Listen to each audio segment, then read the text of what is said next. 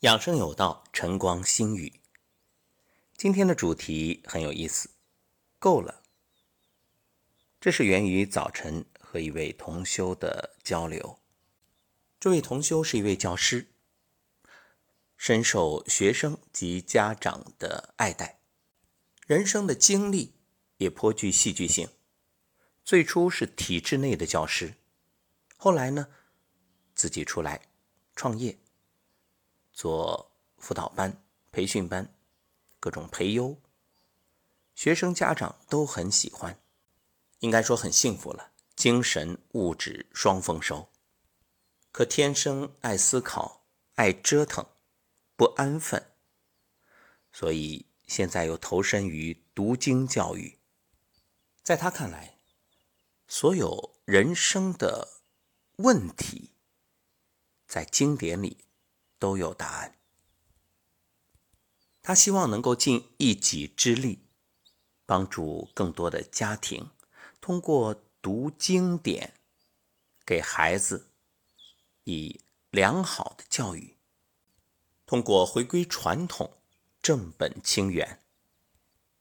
对这位同修，我深感钦佩。清晨，同修发来一篇文章。上面有这样一段话：有个朋友是基督徒，吃饭前都做祷告。有一段话特别好，大概意思是：你看天上的鸟什么也不做，但是上帝还是会给他食物；而反观人类，即使再忧虑，也不能让自己的寿命增加一刻。想想看，既然活在这个世界上，老天会安排好我们生存所需和生命所需的东西，大家不必为这些花费太多的精神力。我们精神力的投射方向决定了人生。所以今天我选择了这个主题，够了，也可以理解为知止。知止出自《礼记·大学》，指志在达到至善的境地。也只懂得适可而止。原文：大学之道，在止于至善，知止而后有定，定而后能静。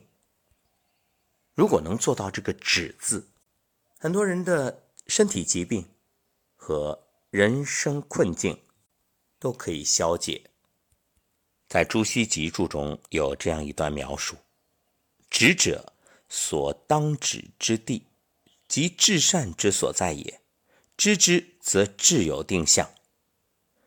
知道应该达到的境界，才能使自己志向坚定；志向坚定，才能镇静不躁；镇静不躁，才能心安理得；心安理得，才能思虑周详；思虑周详，才能有所收获。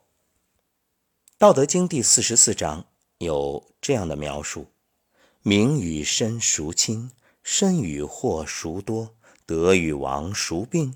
甚爱必大费，多藏必厚亡。故知足不辱，知止不殆，可以长久。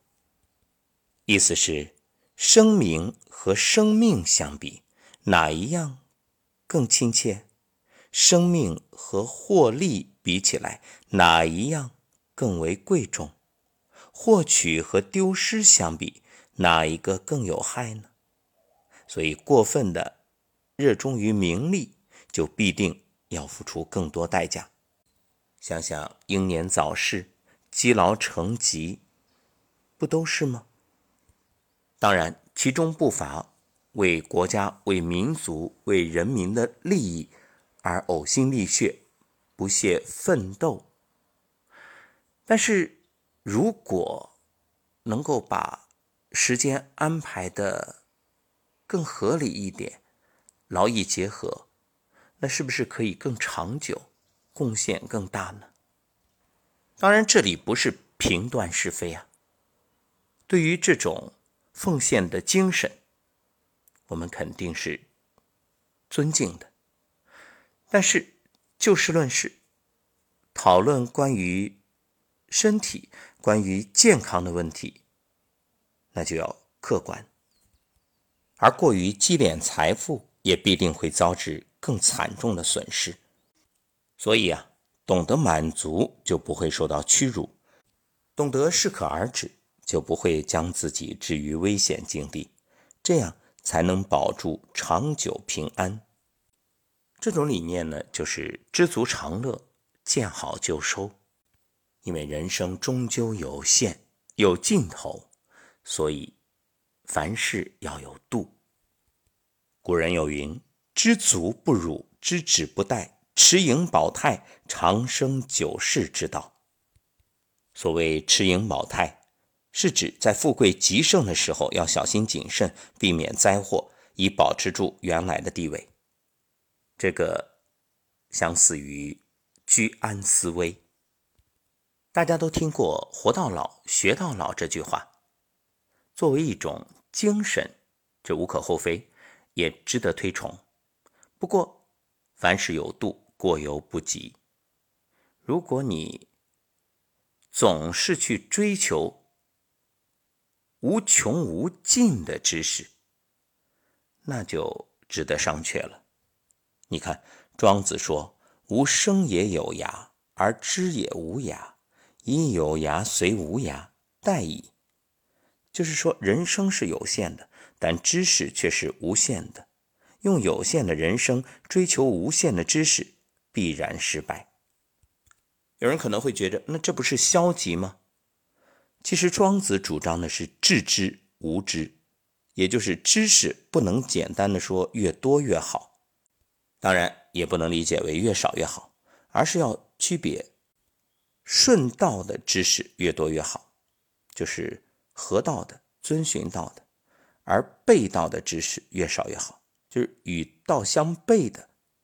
所以，求知既是知识增加的过程，也是鉴别所得知识是否合道，并剔除背道知识的过程。那这里的道呢，可以理解为真理，也就是一种规律。所以，你看，我们的节目叫“养生有道”。道是什么？如果你说啊，今天节目说了要这样，我就这样；明天说了那样，我就那样，这是合道吗？不是。哎，有人会讲，那你还天天在这里得不得得不得的说个不停。我们说呢，是把所能够想到的一些问题，找到一些方法给各位做参考，而所有这一切归根结底。上至源头，源头最简单。所谓大道至简，那你食饮有节，起居有常，不忘坐牢，好了，能做到就很简单，不用吃药打针。所以你看，道法术器，这术器，你解决疾病的这种治疗方式啊，包括借助一些。呃，工具啊，这都是下乘。最高的道是你不生病，上工治未病，让自己真正合道而行，能够遵循养生之道。那你不仅是不生病的问题，你的人生啊也会顺遂，不会出现什么困惑，因为你知止啊，你懂得这个够了。你看，我们说疾病怎么来的？无尽的欲望，对吧？出来混总是要还的，为自己曾经的欲望，你要买单啊！想想看，如果不是因为欲望，你怎么会熬夜加班呢？有人说不对，那不是欲望，我是为了养家糊口，没办法。那正因为养家糊口，你才更应该。换个工作，为什么？你说你熬夜赚的这点钱，够看病的吗？有人会说了，那总有人得熬夜，是总有人得熬夜。那你让熬得起的人去熬。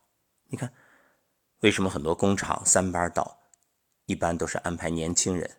年轻人血气足，偶尔熬一熬还好，就是能受得起。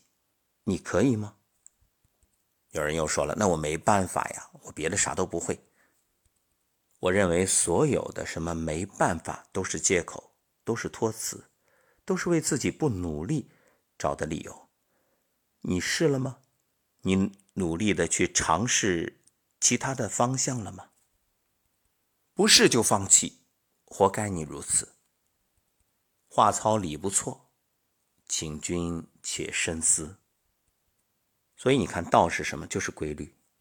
当然了，那如果我们的节目天天给大家说，你要是应有节，起居有常，不忘坐牢，哎，那估计没人听了。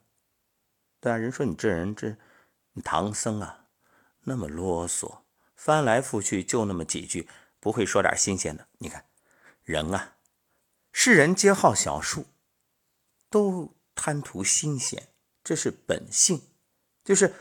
哎呀，别说那么多啰里吧嗦，你就告诉我，我这个乳腺增生怎么解决？是吃药啊，还是动刀啊？最好你马上就给我去掉。好，我告诉你，乳腺增生的形成，它是你自己的因素啊，是你个人导致的。你可能很委屈，怎么能是我个人导致的？我又不想生病。对，没有人想生病。但是你很多病却真的是想出来的，什么呀？思虑，思虑过度。我就以乳腺问题做一个案例给大家来说一说吧。你看，同样是乳腺问题，它有不同的原因。比如，乳房外上方有单一大结节，生气之后会加重，这属于你肝经不通。那如果是那种小的，哎，一个一个的，这个与例假有关，例假前会胀痛，这是你的冲脉任脉不通。再有以乳头为中心有硬块盖住乳腺，这个同样与情绪有关，就是你各种焦虑，这是心包经淤堵。再有那种胃气上逆肿胀，饭后会疼痛，这个与饮食有关。很可能你在吃饭的时候生气，它是关乎胃经。同样关乎胃经呢，还有胃寒，所以乳房内侧靠近膻中穴这里有结节。你看，小小的一个乳腺问题，就分那么多的类，而无一例外，它与你的情绪都有关系。所以你说你向外求，你寄托，你指望咔嚓一刀。那你觉着做完手术就好了？你的心情、你的情绪不调整，那迟早还会出问题。所以本自具足，一切向内求，向内修，修自己这颗心。为什么今天以够了为主题？各位想想，那你现在后疫情时代啊？大家都觉着钱不好赚，这没钱吧，想着赚钱很焦虑；有钱吧，想着保值增值，生怕自己的财产会缩水，也天天忧心忡忡，寝食难安。那各位不妨算计一下，你现有的你的资产也好。存款也好，够不够你的余生花费？基本都够了，对不对？就像你现在，你说我再多赚啊，一百万、一千万、一个亿，用得着吗？可能你殚精竭虑的这些财产，就算得到了，你到死都用不着。如果你说我是为了做慈善，我贡献给社会，好，我敬佩你。为你的大爱点赞，但如果你说我就是想留给子孙，那我告诉你，你多虑了，想多了。子孙不如我，留财做什么？子孙比我强，留财做什么？有没有发现一场波及全球、人人自危的新型冠状病毒疫情，就是为人类的欲望买单啊？所以。有关机构测试表明，今年到目前为止，全球变暖的这种趋势得以遏制，这真是因祸得福。为什么？就因为人类整体的生产生活这种经济活动变慢了，放缓了。